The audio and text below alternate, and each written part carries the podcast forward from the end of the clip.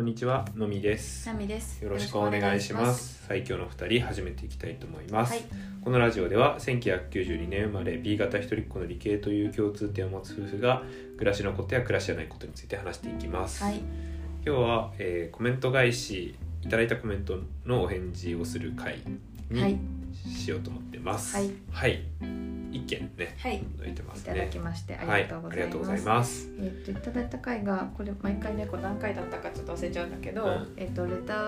ーのお返事で献立、を紹介した回にふつさんからコメントいただきました。はいありがとうございます。ありがとうございます読ませていただきます。はい。えー自炊ビギナーで絶賛料理 YouTuber 探し中だったのでとても勉強になりましたきのこは食物繊維たっぷりで腸内環境に良いので早速試したいそしてお二人とも喋り上手聞き上手で会話のテンポが心地よいですということではい。ありがとうごあざりいがますとうございます。もうこのコメントでもうん。こうやってなんて言うんだろうほ褒めていただいて、はい。で先日ね私たちがふつさんにコメントさせていただいた時のコメント返しのところでもめちゃくちゃねあの褒めてすもらっねてたいうか、はい。紹介してくださって、うん本当にね嬉しいですね嬉しいです食べ物ありがとうございますはありがとうございますとても嬉しいです、はいでおなおないとしてふつさんが同学年そうですね93年のうん早生まれっていうふうにねこの間おっしゃってたうのんで、うんちょうど同い同学年ですねね。同学年でうん親近感というかうん嬉しいですねですね鳥年ってことだね。確かに確かに、さ猿鳥の世猿鳥代だもんね私たちそうはそうそう鳥確かに年ってことですね。確かに確かには いいいですね。はい。はいうんでえっとコメントでね絶賛料理 YouTuber 探し中だったのでということでこの回では確かねもう高健哲さんとかうんリュウジさんのご紹介して、うんまあ特にね高健哲さんにはもうずっとお世話になっててそうだね。うんもうんあの放送撮ってからもまたなおね。そうそうなおよりなおより、うんそうそうそう本当におすすめで特にねこのキノコは食物繊維たっぷりでうん腸内環境に良いのでということで、うそうなんだっていうところで、確かに私もともとその美腸の教科書っていう腸活系の本を電子書籍で買ってて最近読み返したんだうんうんけど、確かにねキノコ書いてあって、うんその腸内環境的にあそうなんだっていう気づきをさせてもらったんだけどふつさんがうん今腸活が実そうそうそう そうでね。そう、うん本も紹介されててね、うん読もうかなと思ってるんだけど私もその過去のね一瞬その美腸の教科書読んでたんだけど、うんちょっとねおろそかになってたから読み返しまして、またこう腸活へのねこううんなんて言うんだろう意識っていうのがうん普通さんのおかげでこう高まっているうん。状態です。いや僕もね、うんあの僕その美腸の教科書読んでないんだけど、うんうん最近あのまた改めて「フルライフ」っていう本を読んで、うんうんいやそういえばさ100年生きるよなとうん思って、そうなってくるともういかに健康うんで生きるかってうんうんすごい大事だなって、ねそうそうってところまでは思い始めこう後ろからた そうそう追いかけていくもうちょいもう少しずつ ねうんいやでも本当に、うんいやこの生活このまま続けてたら、うん本当にいや持つかなと思ってねうんそうなんかそんな多う分、ん悪いめちゃくちゃなんて不健康な生活っていうか、してるっていうイメージはないけうど、んそれなりに適当にもややってるから、うんなんだ時間とかはね割と早めに夕ご飯食べたりとか、たまたまできてるけど割とねそれ以外そんなにまあ野菜を程よくとってぐらいだからでも本当になんだかんだその、うんまあ、食事に限らず、んそのまあ、多分これ体にはあんまり良くないんだろうなみたいな生活習慣は、うんまあ、多少なりともああーるっていうか、うんなんかその起きちゃうとか夜あー起きちゃうとかそうねうんなんかその間食しちゃうとうんかさ、まあそういうところがあるうんうんうんた時に本当にいや自分の体はちゃんと長持ちするからっていうのをうん改めて、あの顧みると、うん本当にもう少し丁寧に、うん向き合っていく必要はうんあるよなって、ある よなってあるよなって思ってうてん、まあ、ちょっとだから、うん、今まではね、まあ、うんどうせ大丈夫だろうみたいな、まうんあ、気持ちがどうしてもあうん個人的にはうんうね、んあいやないのかもしれないもはやでもはやねもはや逆に無無意意識識で、なんか今までの生活の延長線上であんまり考えてないみたいなところもあるけうど、んうんうんちょっとね考えた方がいいうんねっていうところでう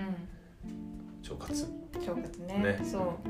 ちょっとね2月はちょっと予定だけど、うんいろいろねそういう最近料理と科学、サイエンスみたいなところに興味があって、そういう本を読もうと思ってるんだけど加えてまあその健康系、ももともとねあの体を整えたりってそういうのは興味があるんだけど、うん中の部分もね興味があるのでいろんな本を読んでみたいなっていういやそうだねふうに思って、まあねいろいろねあのななんて言うんだろういろんなこう意見があるからさ、うんなかなか難しいんだけど、うんでもまあそこからねこう自分なりにこうピックアップして、うん自分なりに構築してうん実践できたらいいなって思ってう、んあの納得のいくそうだ感じでねねうんなかなかそうそうそうだから本当そういう月にしたいななんて私は思ってます。はいはい、私も思い ますまあ一緒にやっていきましょう、とそういうでこすとで。ねはいはい、でそうそうあのキノコのねお話があって、うんで我が家はね結構キノコ料理もそうだね食べたりするので、うんおすすめこれ美味しいなっていうものがねいくつかあるので、ちょっとご紹介しようかなと思って、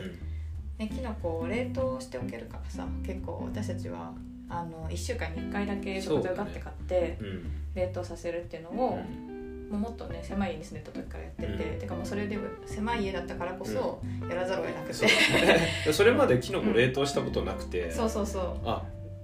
でそうそういう必要に駆られて調べたらあうんれ、あれとありなんだっていそうそうなんかむしろいいぐらいうのん見て、あそうなんだと思ってでえっ、と後で紹介する、まあ、きのこスープにうん4種類のきのこできのこってなんか複数種類をうん一緒に使うとうまみがどんどん増すらしくてうんで、まあ、好きな4種類のきのこを使うレシピがあってだからしめじとんまいたけとエリンギとえのき私のたちはねをもうバッて買ってうん、それを3袋ぐらいに分けて3袋に4種類入れるんで、そうそうそうそううんなんか大体1袋が 200g ぐらいになるようなイメージなんだけど、で分けて冷凍して結構ね常備してますねですね、はいうんでえっとまあ3つありましてご紹介したいなっていうのが1つ目がそのまあ4種類のきのこを使うきのこスープ、うんここれれ美味しいは ねそうもう食い美入味しいれちゃうぐらい美味しいんだよね、うんこれは本当にこうきのこの可能性を感じたし、うんそそう最大限に引き出してるっていうか、うまあんちょっとよくわかんないこと言っちゃっうたんけどまあ、とにかく美味しくて、うんでこれは、えっとスープ作家の有賀薫さんっていう方が出されてるレシピ本の「スープレッスン」っていう本にうん載っててう、んまあ、このレシピ本自体がめちゃくちゃおすすめでそうねあの春夏秋冬のスそうそうそうープがスープのレシピが載ってる本なんだよねそうそうで基本本当に野菜プラスうんめちゃくちゃシンプルで野菜プラスちょっとの調味料とか食材もめちゃくちゃシンプルでうん野菜のうまみをうんこうふんだんに引き出した調理法でスープを作るみたいな感じで。本当にきのこスープだけじゃなくていろいろね美味しいレシピスープが載っててだから多分腸活的にもそのあんまりそのいっぱい添加物とかが入ったものをうん使わない方がいいと思うから、うんそういう意味でもちょっとおすすめっていうかなんかし人参のスープとかもさ、あそうだ塩ねとみたいな人参と感じだすから塩とオリーブオイルとかでそうそうでそうきるもそうんそねうまあそんな感じでそこに4種類のねきのこのスープが載ってて、うんうんめちゃくちゃ美味しいんだよね美味しいねそうざっくり言うときのこをまず炒めて、めんつゆで遠ざ煮にみたいにして、で最後、まあ、豚肉としょうはその半分の量をうんうんめんつゆとあめんつゆじゃないやお肉とうん生姜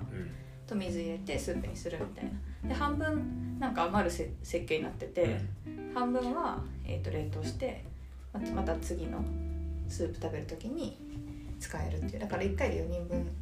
のそのうんスープの素みたいなのがうでんきそれる、 2×2 できるってことそうそうそううそうそうそれでそれで知ったのはきのこはちゃんとね焦げつくようにああんまりこうさなんていうの動かして炒めるんじゃなくてもうほっと動くかさないんでねそうそうそうそうでそれをちゃんとやる時とおろそかになってる時が結構あったんだけど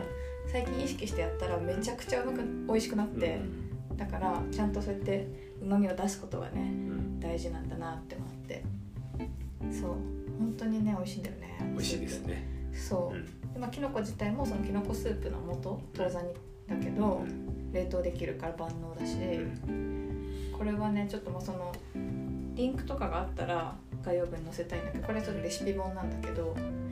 これはおすすめですねなんかねこうち地味深い味っていうかそうそうそうなんか飲むと、うんなんか山奥来た感じそうそうそう なんかそう有賀さんのスープって具ももちろん美味しいんだけど、うんなんかこうスープがうんちゃんとうまみが出てて、うんなんかこう、ね、思わず目を閉じるみたいなそうあと引くんだよねきのこのうまみがずっと口に残っててう、んっていうねうんそうめちゃくちゃ美味しいんだよねそうですねははいい、これはね本当秋に限らずねう、ん、作りたくなるレシピですね。ですねはい。これが一つ目はいです。で二つ目うは、んきのこサンドローストっていう名前だったような気がするんだけど、これはねリンクがあるのでうん概要欄に貼りたいなと思うんですけど、はいタサンシマさんっていう割と結構有名な最近あの料理の人というよりはうん伝説の家政婦っていう、えっとなんていうのキャッチコピーだとおかしいのかな伝説の家政婦タサンシマさんみたいな感じではいはい紹介されることが多くて肩書きみたいな感じそうそうそうそうでその方のレシピが、えっと、なんかサイトに載っててそれをやってるの作ってるんだけどこれも美味しいよね美味しいですそうこれはう、んえっと、きのこをあのみじん切りにして炒めてあそれも多分比較的まあ焦げつかせてでこれはねちょっとオーブンを使うっていうところでちょっとなんて言うんだろうそこがね手軽さがちょっとそうそうそうそう、ね、まあオーブンがあるから設そ備が必要うそだよっていうう設備が必要うんそうオーブンがあれば逆にまあそんなに難しくないんだそけうどだねまあ、そのみじん切りしたで炒めたきのこを鶏胸肉をね半分に切ってうん挟んでで焼くってそういう鶏胸肉をなんかホットサンドみたいにするあそうそうそホットうサンド状みたいに切り込み入れうんてサブウェイのホホッみたトいなサンドっていうかあれがバンズパンみたいなあそうそうそうそうバンズパンみたいにして、うんそこにあのそのみじん切りにしてうん炒めたきのこを挟、きのこの具を挟んでいくんだよねそうそうそうで、まあ、塩コショウしてうん焼いてからかい焼く前か忘れちゃったけどオリーブオイルをかけて、うんで結構焼くんだよね40結分ぐ構らい焼くねそうこれもねシンプルなんだけど、うんめちゃくちゃ美味しくて、そうねただこう難しいのは今まで、ね、何回か作ったけうど、んその鶏胸肉基本お肉もかい冷凍させてるからさ、うん私たちは、まあ、解凍してからやるんだけどなかなかね、まあ、形かななんかそのあのレシピに載ってる感じでうん鶏胸肉がそのバンズ状にならないってそうなんだ よいうバンズ状になんか薄本当は薄広くそうそうバンズの形みたいな、あの風にして、うんうんまあはもうはなんならハンバーガーみたいうんうんなうん形で、あのオーブンに入れたいんだけど、うんなんかホットドッグみたいな感じになっちゃうんだよそうねそうそう形そう的になんか上が開いちゃってそで結局閉まらなくう、うて、ん、ほんと前回なんてさこううんキノコが上に来ちゃったから、うんキノコがめちゃくちゃ焦げちゃって、そうなんだよねまあ美味しかったんだけどそれはそれでなかなかまだまだちょっとちゃんとした完成版があるはずなんだかけら多分もどっと美味しくなるそうだだよねね多分うん今のじょ時点でこの美味しさなら そうそうそう本当にやった らあの本当に美味しいもっと美味しいんだろうなっていうのそうそうそうなんか最が初食べた時さ、うんめちゃくちゃクリスマスっぽいみたいな話したよねクリスマスの味がする、そうそうそう、うん、なんかね味付けシンプルでさローストって感じうなのかんな、本当にうんオーブンっていうのもあるのかもしれないけど、チキンだしねうんそうそうそうそれがねそのだから多分冷凍してない胸肉だったらうんいいのかなとか思うから今度まあ食材が冷凍スーパーで来た日に作ってみようかなあっあて確かにそうだね思ってるんだけど、うんまあまあそれもねすごい美味しいので、うんおすすめのできすのねこ料理ですね。はいはいで最後は、えっとまあ、これもまたねおかずじゃなくてこれはご飯なんだけど、うんまいたけご飯ですね。美味しいです美味しいんだよ非常ねこれは美味しい。これは最初にねあのー2019年の時、まだね全然コロナ前に、うんあの旅行に行った時に、あのまいたけご飯うんを3合炊いてくれて、うん3合だけど食べられちゃうんですよみたいな皆さんみたいなことを紹介されて、あ旅行で宿でねうんうんでまたまたって思ったけど、うん本当にめちゃくちゃ食べれちゃっ食べたねたぐらいうんめちゃくちゃ美味しくうて、んそれからねあのレシピ調べたりして作るようになったというものなんですが最近はまあ舞茸と油揚げを煮てでその具材と、まあ、出ただし的なものをあのお米を炊くのにうん使って、うんまあ普通に炊くっていう感じで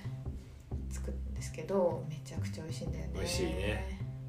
そう2合まあ大体おこうなんて言うんだろう土鍋のサイズ的うんに2合でつ作るんだけど、ん2合だったらまあなくなるか一食分だね そうそうそうまあもっか、まあ、朝に回して、うんあし朝こうお茶漬けというかああそれもねに美味しいすんだるよってねいうそうそうそうそれもねまた美味しいんですけどっていうねご飯だけどこれも美味しいですね美味しいですねっていう感じで、まあ、それとまあ前回紹介したその豚ときのこの香味すき焼き、うんこれこうさんのレシピだけど、まあ、この辺りが我が家で今登場するきのこレシピかな、はいうんうん基本的にあまあ舞茸のご飯はあれだけど、基本的にその材料となってるうんうんきのこんは一緒一緒一だよ緒ねそううんなんか豚ときのこの米すき焼きも、うんまあなんか好きな感じでうんでも食べ応え出すためにエリンギを入れてたからコウさんが、まあ、そのいつものキノコの冷凍にちょっとエリンギを足したりとか、あとはそうそうきのこサンドローストもなんか多分決まったりとかあと多分うん基本しいたけが入ってたりするんだけああど、私あんまりしいたけ昔得意じゃなくて、うで家でも出てこなかったからあんまりねその親しみがなくんてうんだから親しみ深いきのこを4種類いつも選んでるんだけど、うんまあ大体代用してもいいかなって思ってそうそうそうそんな感じで。そんな感じですねはいはいいやー美味しいからねどれもぜひまあやっぱ一番おすすめはきのこスープかな簡単だしねそうそうそうどのなんだろうそう材料もねうんうんお肉とかももう別に入れなくてもいいしうん片栗粉も一応入れるんだけどうん別に入れなくても美味しいからうこれはね美味しいんだよねでもスープレッスンっていう本自体もいいから一番おすすめですねですねはいという感じでんはいなんかねうんこうきのこをその腸内環境にいいっていうことを教えていただいたので、今まで以上にね、うんきのこレシピを献立に混ぜ込んでいこうかなって思っております。そうですねはい、はいという感じで、はい、はいコメントあありりががととううごござざいいま。ますすじゃあ今日もうん東海オンエア挨拶チャレンジではい、締めていきたいと思います、いきますやらもとか列で締めてるぞ締めてるようなともしれないだお一秒を八九、ああ結構早めに見つうめたね、ん、はい。今日ね2秒00ですねああ、そうですか。はい